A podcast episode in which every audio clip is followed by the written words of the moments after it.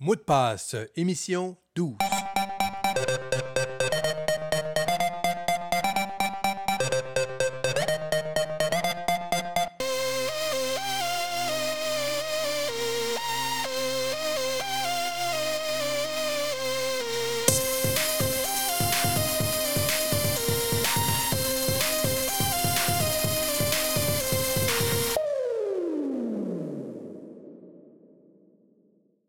Bonjour, mon nom est Roberto Gauvin et j'anime l'émission Mot de passe. Bienvenue à cette douzième émission qui vous permettra d'entendre une entrevue avec Mark Prensky.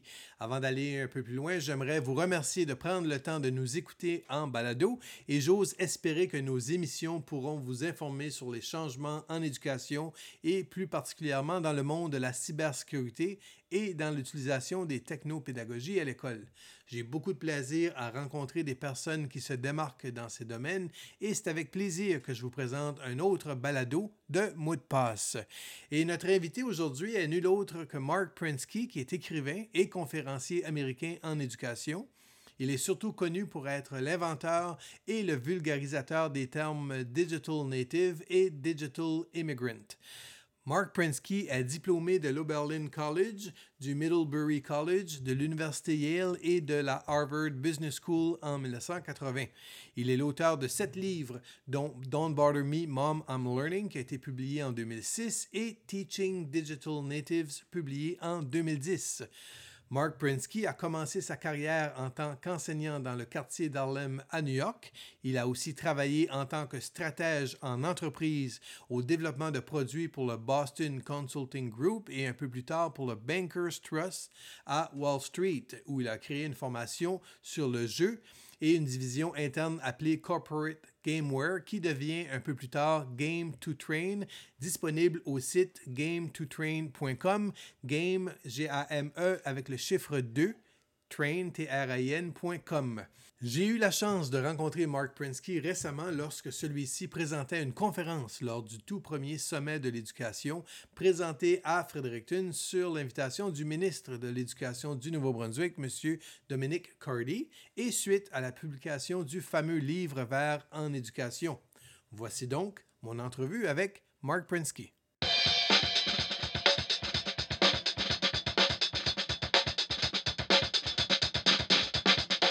Mark Prinsky, bonjour et merci d'avoir accepté de participer à l'émission Mot de passe. Euh, mon plaisir. Et nous sortons d'une conférence que vous avez prononcée ce matin lors du sommet de l'éducation du Nouveau-Brunswick ici à Fredericton. Euh, vous aviez aussi participé au colloque de Claire 2010, à ce moment-là, voir l'éducation autrement. Qu'est-ce qui a changé selon vous et qu'est-ce qui change en éducation depuis les neuf dernières années? Dans l'éducation de, de euh, comment je peux dire, moyen, enfin normal, peu a changé. Euh, c'est toujours ce que j'appelle le MES, Math, English, Science, Social Studies. Et ils ont trouvé peut-être d'autres moyens, ils ont rajouté du PBL, de la technologie, d'autres choses, mais c'est toujours à peu près le même programme. Et c'est ça qui est triste aux États-Unis pour les charters, parce que les charters font le même programme un peu autrement, mais c'est le même. Donc, euh, on a peu de choix. Donc, on peut dire qu'il y a une inertie encore dans les systèmes d'éducation. Ah oui, oui, il a toujours été. Euh, ben, c'est normal, il y, a, il y, a, des tas de raisons pour cela. C'est des académiciens qui ont formé ce qu'on fait. Ils ont leur façon de faire des choses. Ils savent ce qui est important pour eux, c'est-à-dire la matière, c'est-à-dire la pensée, euh, etc. Mais maintenant, on trouve dans le monde euh, une direction vers l'accomplissement, vers faire des choses, faire des projets dans le monde réel, des projets qui améliorent le monde en quelque sens. Et c'est ça le grand mouvement. Et je vois que, enfin, il y aura, si, si le monde évolue dans le sens que j'aimerais ou que je prévois, il y aura la façon de choisir entre les deux éducations, d'avoir ce qu'ont eu les parents, c'est-à-dire euh, une éducation académique. Qui Plus traditionnelle, disons. Traditionnelle, si vous voulez, et d'avoir une éducation projet après projet après projet, sans projet dans les 12 ans ou 20 ans, Et comme ça, vous apprendrez à, à, faire des choses. Donc, si vous étiez enseignant demain matin dans une école, ce serait quoi votre premier cheval de bataille? Qu'est-ce que vous aimeriez qui change demain dans une salle de classe, par exemple? Ben, on éliminera le, la salle de classe. on, n'a pas, on, a une, on a des écoles pour une raison. C'est-à-dire, il faut garder sains et saufs les, les, jeunes personnes pendant que leurs parents travaillent. Pour les protéger, oui. Pour protéger. Mais il n'y a pas de raison d'avoir une salle de classe. C'est uniquement euh, par, euh, pour des questions de dépenses. Que Donc là, on parle vraiment d'une classe avec des murs physiques, oui, ouais. avec une porte et les, les jeunes sont à l'intérieur. Ouais. Donc on, on, parle maintenant de, de casser les murs, d'ouvrir ces murs-là, c'est ça? Parce que le monde, maintenant, le monde du travail, c'est un monde de projet. C'est plus un monde de job, c'est pas plus un monde de travail, c'est un monde de projet.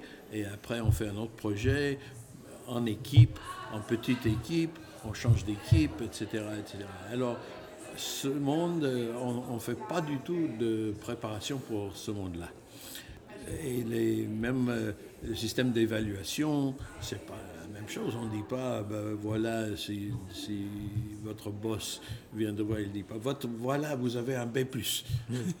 non, il dit, ben, voilà, vous avez gagné un tel. Euh, bonus peut-être, mais en expliquant pourquoi. Il y a tout le processus de formation continue aussi, parce que, veut, veut pas, au travail, le monde change euh, de jour en jour? Oui, mais ça a toujours été comme ça. C'est-à-dire, on a, on a toujours euh, évolué pendant... Et moi, je suis pas pour, par exemple, je suis euh, pas pour lifelong learning. Je suis pour lifelong accomplishment. D'accord. Et pour ça, il faut apprendre des choses, peut-être, mais c'est le but. On a perdu le but.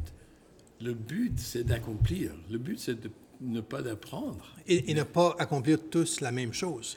Avoir des accomplissements différents, que ce soit en art, ouais, en sciences. Selon et... soi, ouais. selon, ses, selon ses intérêts, selon ses rêves, selon ses compétences, selon ses, euh, ses passions, évidemment.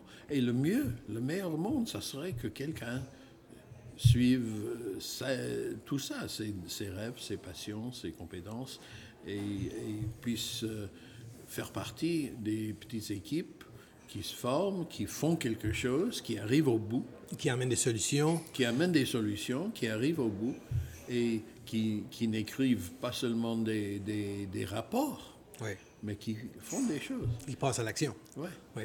Et vous avez été une des personnes qui a introduit le terme natif du numérique plusieurs années passées en éducation. Mais qu'est-ce que deviennent ces natifs du numérique depuis qu'on en parle? Est-ce que ces jeunes se débrouillent bien maintenant? Est-ce que votre perception des natifs du, numérique a changé? Ben, il, y a, beaucoup de choses à, dire là-dessus. D'abord, c'est mal traduit en français, du numérique.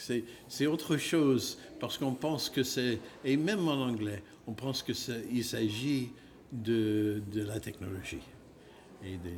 Mais, mais il s'agit d'un changement de de société, un changement de civilisation, où on passe d'un monde où, où, les connaissances étaient, étaient pas très euh, connues dans le monde. Il fallait un professeur pour transmettre la matière, pour exp expliquer, pour te donner tout ça. Maintenant, tout ça, c'est dans ta poche. Et on est tous connectés. Et alors, euh, c'est un autre monde. Et il faut savoir agir dans ce monde nous, les mots, peu importe les mots numériques, digitaux, mais l'important c'est le natif et les immigrants. Parce que les, les, les immigrants ont grandi dans un, un autre monde. Ils ne connaissent pas autre chose, finalement. Non, ils pensent d'une certaine manière. Ils pensent que certaines choses sont importantes. Ils pensent que, ils pensent que si on veut apprendre quelque chose, on va à la bibliothèque. Mm. Ils pensent que, ils pensent que en fait, euh, ben, il y a beaucoup de choses. Ils pensent qu'il faut, il faut apprendre avant de faire. Oui. Il faut, il faut avoir le savoir. Il faut, avoir, il faut, quand même avoir une base de savoir pour pouvoir mener à bien. C'est ce qu'ils pensent, mais oui. c'est pas vrai. Non? Non, c'est pas du tout vrai. C'est-à-dire qu'on peut dire quelque chose, on peut, on peut te dire. Euh, bâtir une maison, une maison. Oui. Alors voilà, on te dit, euh, ah oui, je veux. Et tu l'as jamais je- fait, oui. Alors, et tu n'as jamais fait. Alors tu dis, qu'est-ce que je dois apprendre Oui. Ok, alors euh, à ce moment-là, tu apprends les choses nécessaires, mais on ne te met pas dans un cours de, de- d'architecture et dans un, de suivre un cours de mathématiques. Où et de tout est décidé d'avance. oui, c'est ça.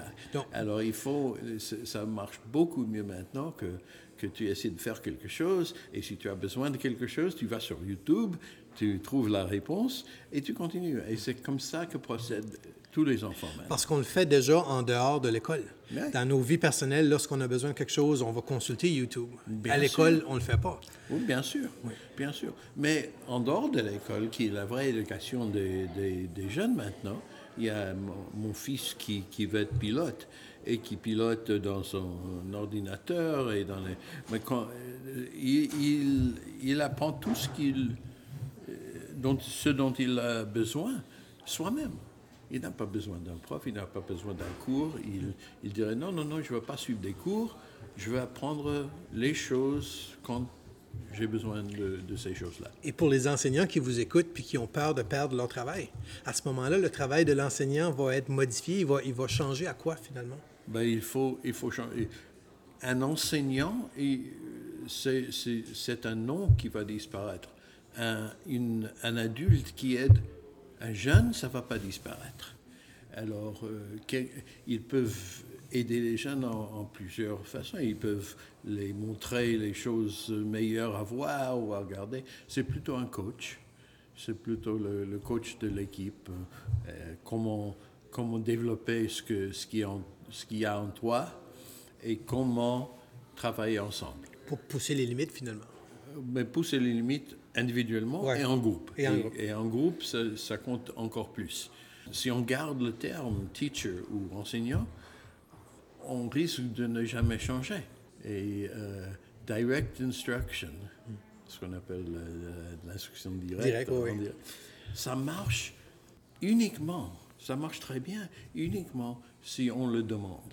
C'est-à-dire si moi, je, je veux apprendre à faire ça, tu le sais, apprends-moi. Bon, ça marche à merveille. On se fixe un moment, une heure, euh, on se fait un horaire et puis on se rencontre à différents Et on moments. fait. Et, et on l'a- Et- ouais. et- et je peux te poser des questions. Non, non, non, je veux pas. euh, ça, ça- c'est pas ça. C'est ça que je veux faire.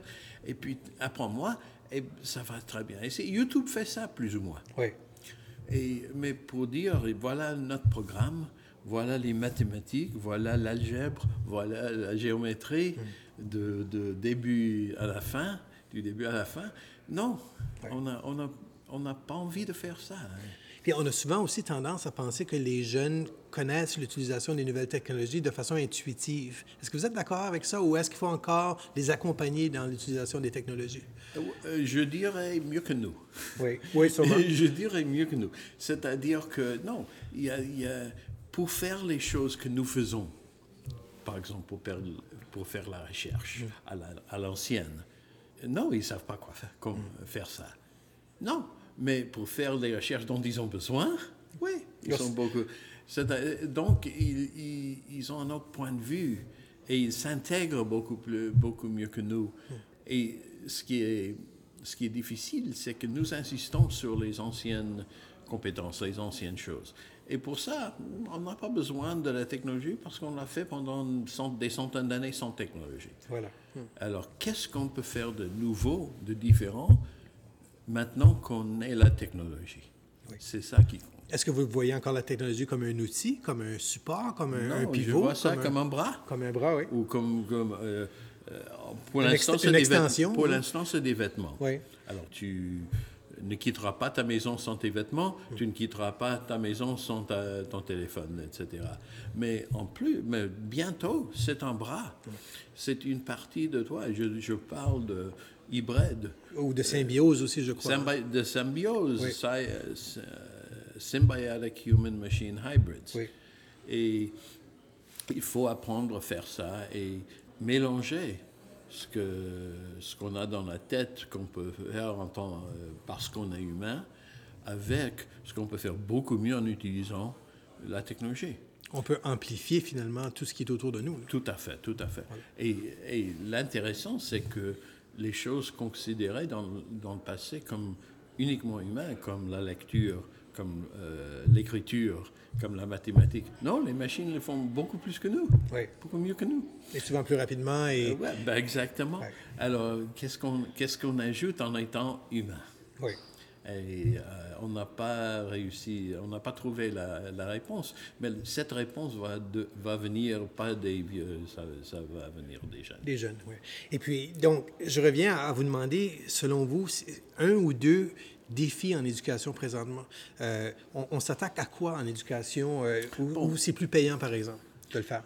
Euh, pour moi, d'abord, c'est établir, pour moi, c'est être clair et d'établir deux systèmes d'éducation.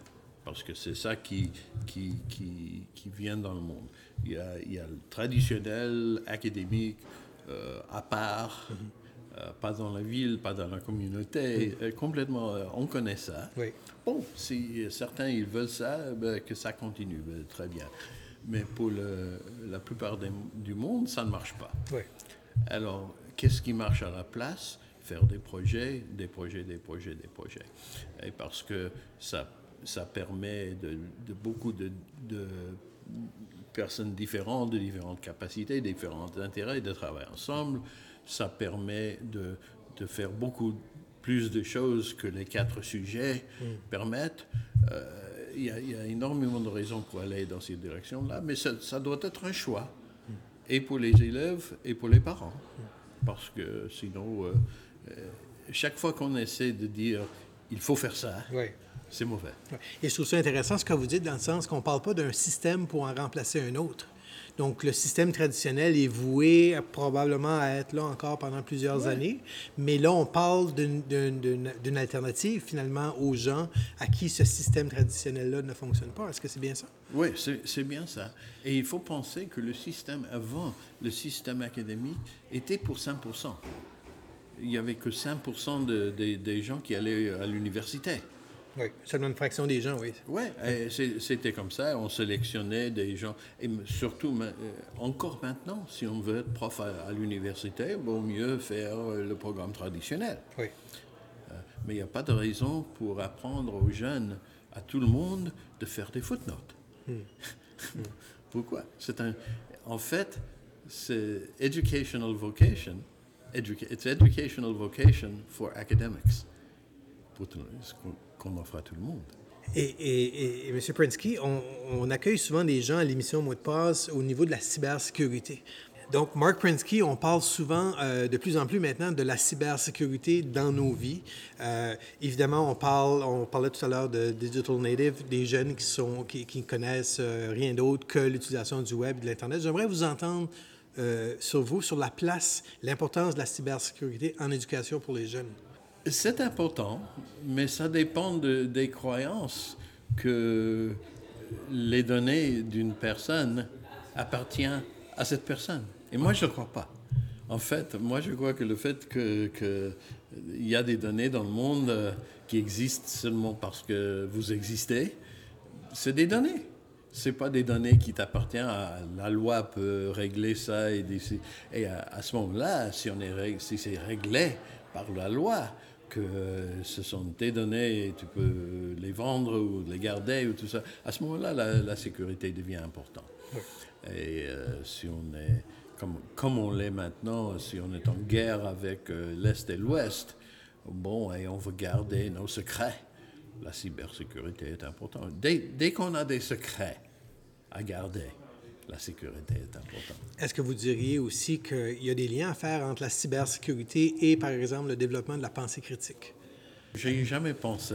avec l'utilisation, par exemple, des, sources informatiques, parce qu'on parle souvent maintenant avec, avec les fake news, avec, avec les nouvelles qui sont un peu partout, où les jeunes sont souvent peut-être pris à la merci avec ces informations-là qui, qui véhiculent à gauche et à droite. Il y a, beaucoup de discussions à avoir là-dessus. Et les, les jeunes euh, devraient euh, voir les choses et voir clair euh, le plus possible. Et, et j'essaie d'avoir ces discussions avec, euh, par exemple, avec mon fils et de voir, ben voilà, et ils font ça, mais ils font ça pour cette raison. Et, et, voilà.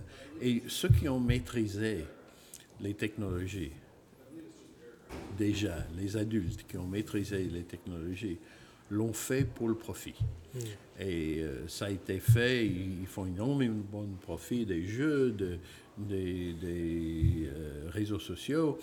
Les méga entreprises. Oui, et, ce qu'il faut trouver, comme on est dans la, dans la première génération, on ne l'a pas encore fait, il faut trouver des moyens d'utiliser tout cela, tout ce qu'on a, toutes les connexions qu'on a, toute la, la puissance qu'on a, de, de faire des choses euh, qui sont mieux pour nous.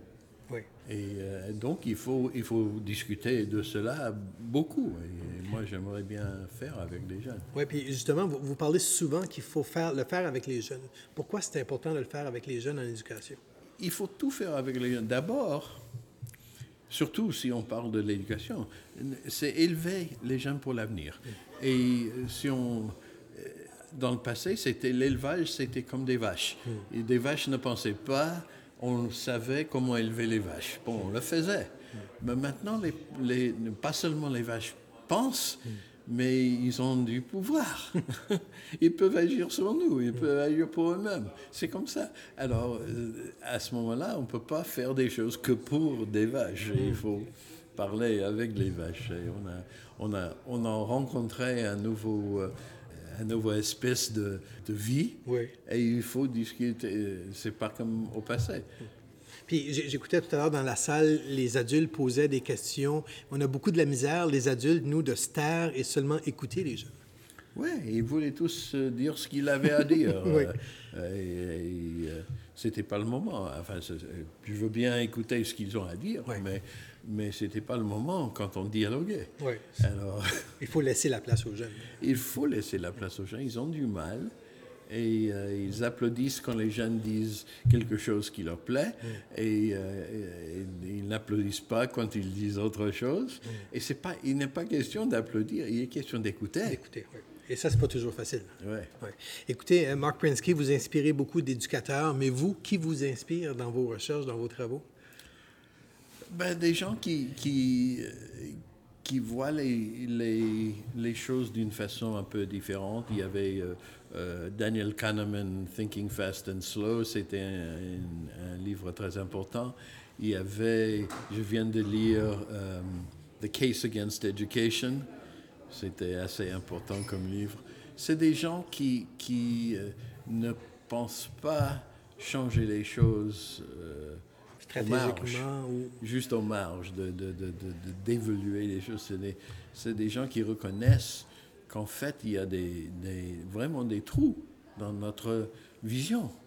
Et surtout des trous qui s'élargissent avec euh, tout ce qui change dans le monde. Mm. Alors, nous, l'optique qu'on a, c'est comme l'optique des gens qui pensaient, et tous les, tous, tous les adultes pensaient, ah ouais, ouais, ouais, le monde, il est plat. Mm.